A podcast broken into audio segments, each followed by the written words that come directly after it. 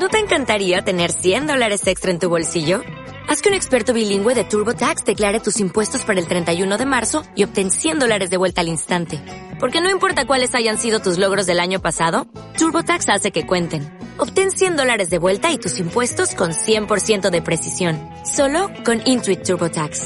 Debes declarar para el 31 de marzo. Crédito solo aplicable al costo de la presentación federal con TurboTax Full Service. Oferta sujeta a cambios o cancelación en cualquier momento.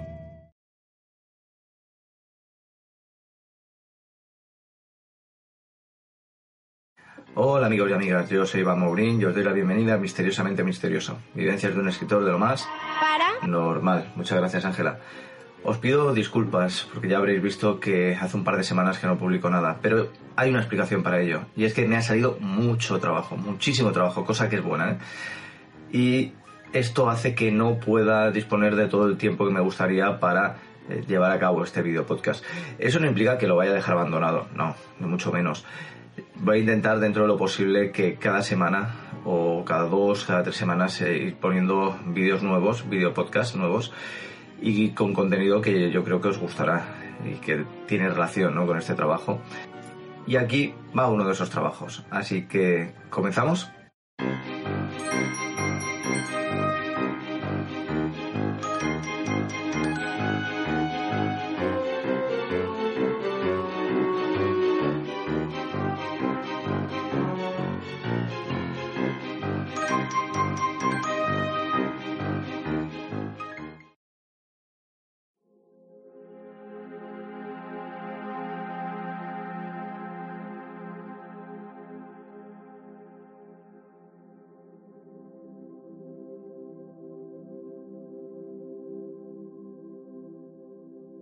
El fin de semana pasado acompañé a Jorge Ríos, José Luis Roche y Clara Feliu de Informe Enigma a Radio Liberty, una antigua emisora de radio promovida por el gobierno estadounidense durante la Guerra Fría, y en donde se emitía desde Placha de Pals y a los países comunistas una serie de programas que grababan previamente los americanos con la intención de que el régimen de estos países cayera.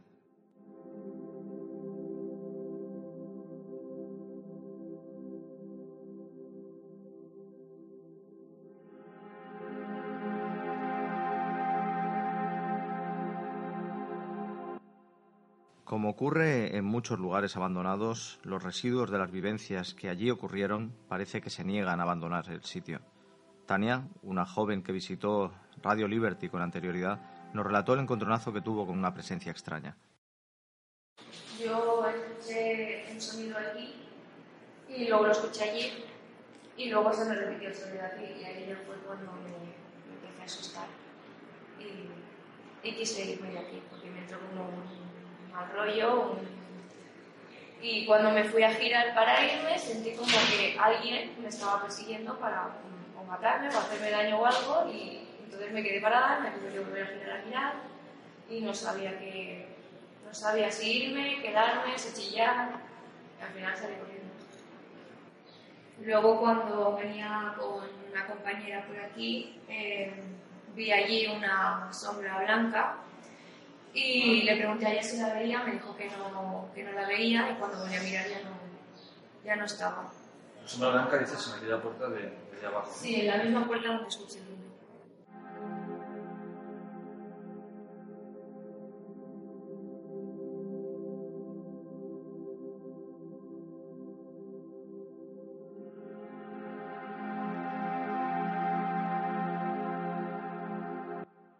Oficialmente solo se conoce el fallecimiento de tres empleados, dos de forma accidental y uno por infarto.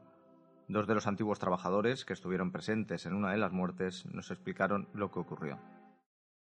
enfrente del sitio donde murió un compañero. Aquí era el General Eléctrico, un, transmisor. Aquí había un- una puerta, aquí habían unas válvulas, que eran válvulas de, de- de audio. Y aquí habían todos rectificadores con, una bancada de condensadores aquí. Y si se ve que hizo algún movimiento, se electrocutó. Y fue lanzado, me dijeron, yo no lo vi. La descarga de un, un condensador de teléfono. Sí. Pero no aquí es, sí, no es el voltaje que mata, sino la intensidad. Eran condensadores de muy alta capa- capacidad y, a lo mejor que pasaban 100 amperios allá por el cuerpo y ya. Sí, aquí fue bueno que ya llegado. Yo estaba en la sección de Apex, entonces venimos todos aquí, lo cogimos, lo sacamos afuera, los tendimos al suelo, nadie tenía ni puta idea de lo que es resucitar una persona electrocutada. Pero cuando lo movíamos, todavía respiraba. Y cuando ya estaba en sí, fuimos a buscar al médico en Pavas, en coche, vino la, la enfermera, que me acuerdo que perdí los zapatos corriendo. Era, era un shock, o sea, un shock. Y cuando vino del diésel, desde Cruz, que ya, ya estaba ahí, estaba tirado, dice, habéis hecho todo lo que no teníais que haber hecho. Porque lo cogimos, no le hicimos ni respiración, no le hicimos nada. nada. La enfermera se puso encima y empezó, pues ya estaba, estaba cadáver. Yo hablé con el doctor Maimí y me dijo, era mortal porque le entró por aquí, le pasó por el corazón, me partió por medio, es decir, combinó, exacto. Fue el único accidente que hubo aquí. Y otro Bueno, accidente, no, perdón. en el hangar que estuvo también, fue un hombre, No, no, la que estuvo Sí, y, y, fuerte. y anexó.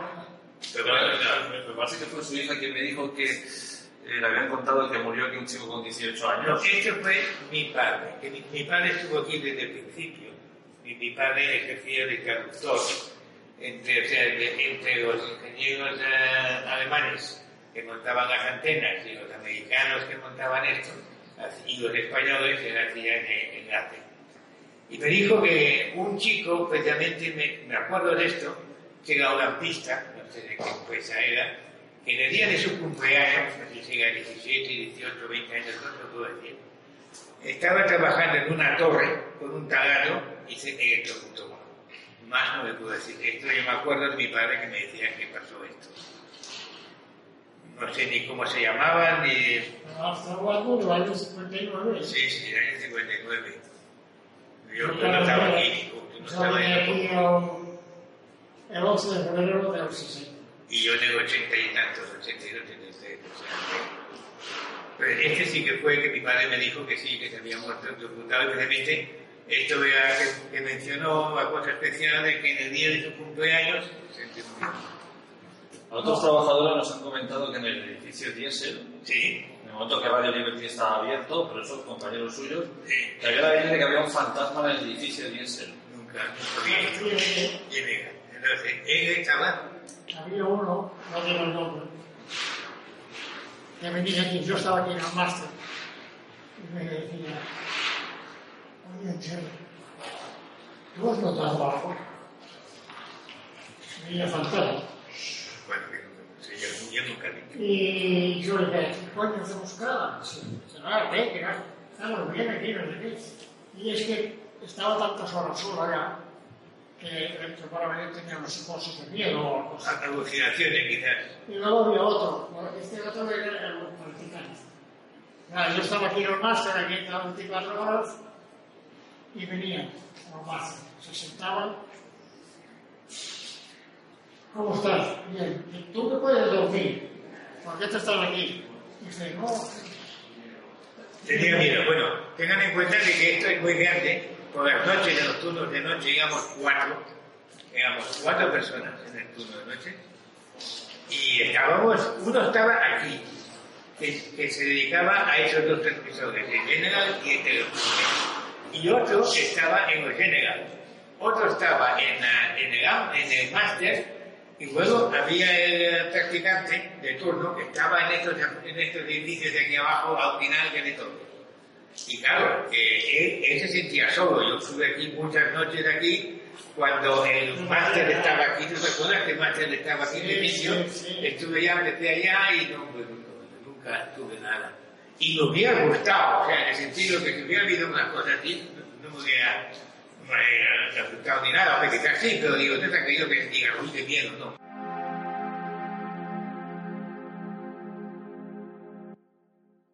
Respecto a las historias de fantasmas que rondan el lugar y las diversas psicofonías que se obtuvieron, Jauma y Francisco dieron la siguiente teoría. Lo que me gustaría saber es, hemos realizado varias eh, pruebas psicofónicas en Radio Liberty, están saliendo voces muy claras, voces eh, muy nítidas, claro, me gustaría saber su opinión, de dónde vienen esas voces, si nunca ocurrió nada extraño aquí adentro. Vale, lo que yo sé que yo, te, repito, entré 20 años más tarde que, mi compañero Jerry, nunca tuve ninguna experiencia aquí. Y te digo que yo siempre he estado interesado en estas, en psicofonías, en cosas paranormales, digamos. Me ha gustado. No tiene explicación física ninguna. Yo soy ingeniero y no tiene ninguna explicación física ninguna. Hay muchas te- teorías. Yo nunca he oído nada, en serio. Incluso una vez me acuerdo que teníamos un, un compañero fallecido ya, que era aquel chico que tuvo, ahí no sé cómo recuerdo ahora. Bueno, era un chico que decía que le gustaba hacer la, la telequinesis. O sea que tenía, dice, ya verás como yo te pongo aquí, que estaba yo en el máster, en, en Santi, en García.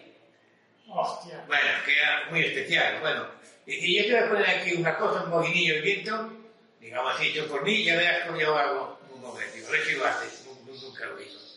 En fin, que, que ocurriera nada anormal que yo sepa en los 20 años que he estado, nunca.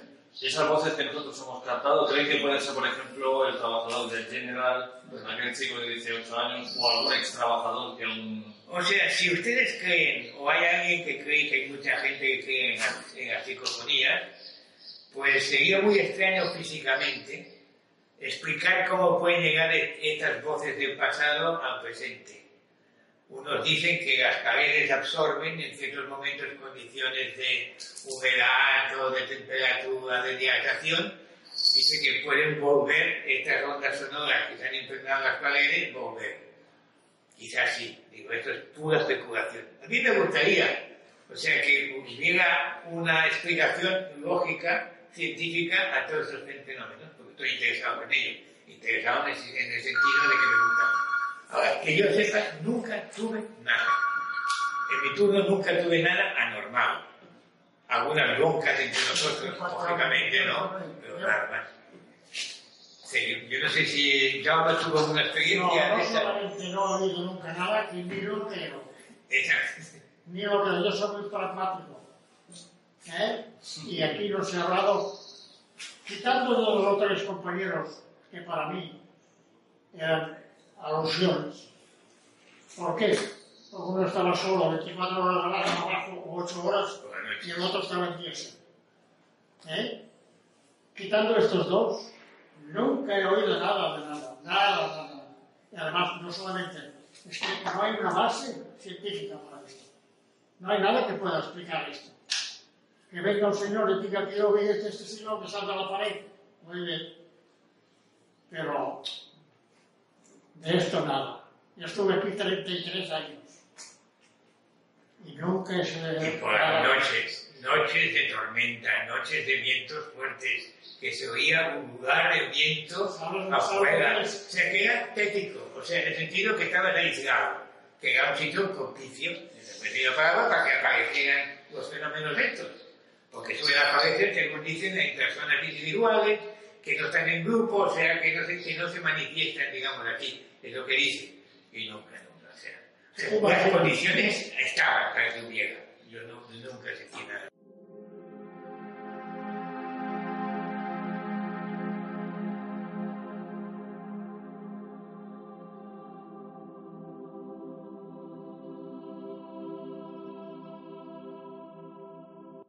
También nos acompañó una sensitiva, Carol Bardera, quien obtuvo otros datos mediante la percepción sobre lo que sucedía en Radio Liberty. Me llamaría la atención, llamaría con toda la antena que tienen aquí, todo lo que salía de potencia. Eh, Pero a los de allí, sabían, sabían eh, dos cosas. llamaría- Utilizaban uno para la Guerra Fría y dos para lo que son contactos. ¿vale? No somos un, una antigua diferencia. Aquí no es un lugar de intraterrestres. Aquí es un lugar que los humanos han hecho para poder contactar. Y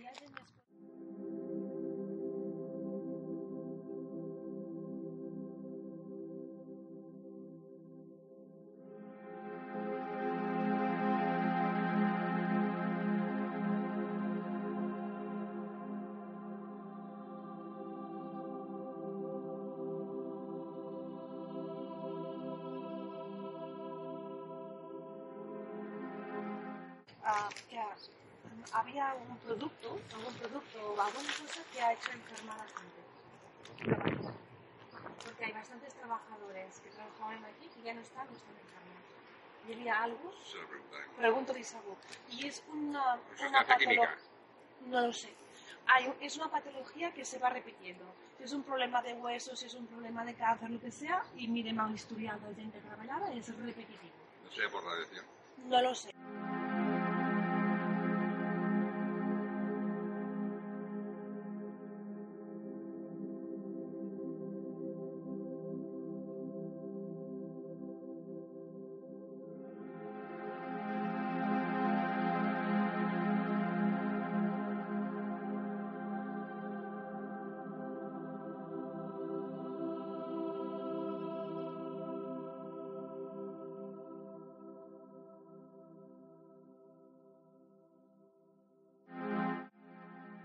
Radio Liberty, un enclave con una historia digna de novela, y en el que quedan muchas incógnitas abiertas y mucho por investigar.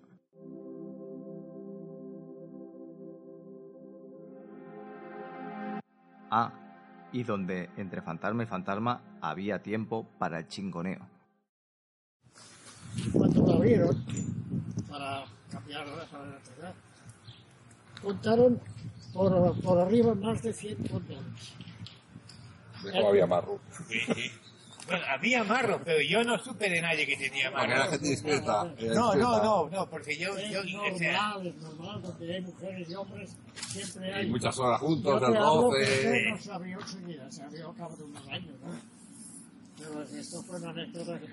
sí, Eso parece porque le decía que a tu compañero, porque cuando hemos grabado psicofonía, no se dio voces mujeres y hombres, y que había tema de, de amor. mi amor. Mira, el sábado que fuimos aquí para noche, pillé una que dice, un hombre, mi amor, por favor.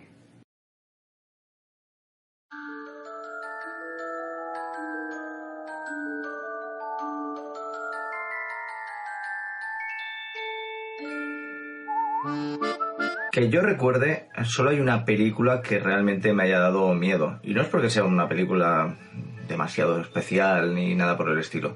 Pero sí que tuvo un final que a mí me perturbó bastante. Lo vi de pequeño y me hizo que estuviera días sin dormir. Hoy en día he vuelto a ver esa película y aun siendo adulto aún despierta en mí ese miedo infantil. Una tontería, porque como digo tampoco no es una película de- del otro mundo, pero bueno, para mí fue efectiva. Esa película es, un- es una película para televisión, una TV movie de 1982, dirigida por Richard Lang y es No te vayas a dormir. La historia de una niña que se despierta por las noches escuchando un ruido y un lamento que repite su nombre y que para quitarse ese miedo decide mirar debajo de la cama y ahí se encuentra el fantasma de su hermana que murió en un accidente automovilístico y que además es un fantasma perverso, maligno que quiere acabar con toda la familia. Es una película que muchos eh, posiblemente no la hayáis visto, que haya pasado desapercibida, pero la verdad que eh, para ser una película de televisión está muy bien, tiene un guion bastante logrado y momentos aterradores. Eh, ya que estamos en una época en que se llevan muchos remakes, yo recuerdo que hace unos cuantos años escribí una pequeña historia que retomaba esta, esta película y, y a mí personalmente me gustó, incluso pues eh, volví a despertar esos miedos ¿no? que, que os estaba mencionando. Así que quiero aprovechar para mandar, para mandar un mensaje a uno de mis directores fetiches, que es Guillermo del Toro, y que eh, más de una ocasión ha rescatado alguna película, ¿no? como por ejemplo eh, No tengas miedo a la oscuridad. Así que, Guillermo, si estás viendo este, este mensaje, esta llamada es para ti. Por favor, por favor, rescata esta película. Creo que vale la pena y que una segunda juventud, una nueva adaptación eh, a estos tiempos, pues haría muchísimo bien. Y si me quieres de guionista, también. y ya que menciono a Guillermo del Toro, dentro de poco se va a estrenar una película producida por él y que está basada en una serie de libros de historias de miedo. Precisamente el título es ese, Historias de miedo para contar en la oscuridad. Hace tiempo eh, leí precisamente eh, los tres volúmenes que componen estas historias de terror eh, de Alvin Schwartz, creo que lo pronuncio bien, ¿no? Alvin Schwartz, no sé, y, pro- y publicadas por Gran Travesía, además con unas ilustraciones muy chulas, y está francamente bien porque eh, tocan diversas historias de fantasmas, de leyendas, además muy cortas y, y con diversos grados de terror. Hay algunas que son muy livianas, muy ligeras y otras realmente eh, perturbadoras. Ya lo sabéis, historias de miedo para contar en la oscuridad, los libros y dentro de poco la película. Vete el tráiler que está guapo, guapo. Y además sale Javier Botet. A mí me mola un montón.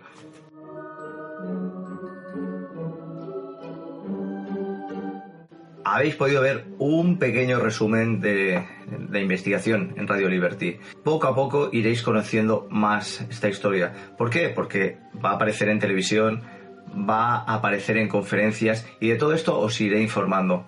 Mientras tanto, espero que os haya gustado este episodio. Si ha sido así, dadle muchos likes, compartir y si aún no lo habéis hecho, os invito a suscribiros al canal. Nos vemos en el próximo episodio, que espero que sea pronto, de Misteriosamente Misterioso, Vivencias de un escritor de lo más Para. normal. Muchas gracias, Ángela. A ti sí que te veo todos los días. Hasta pronto.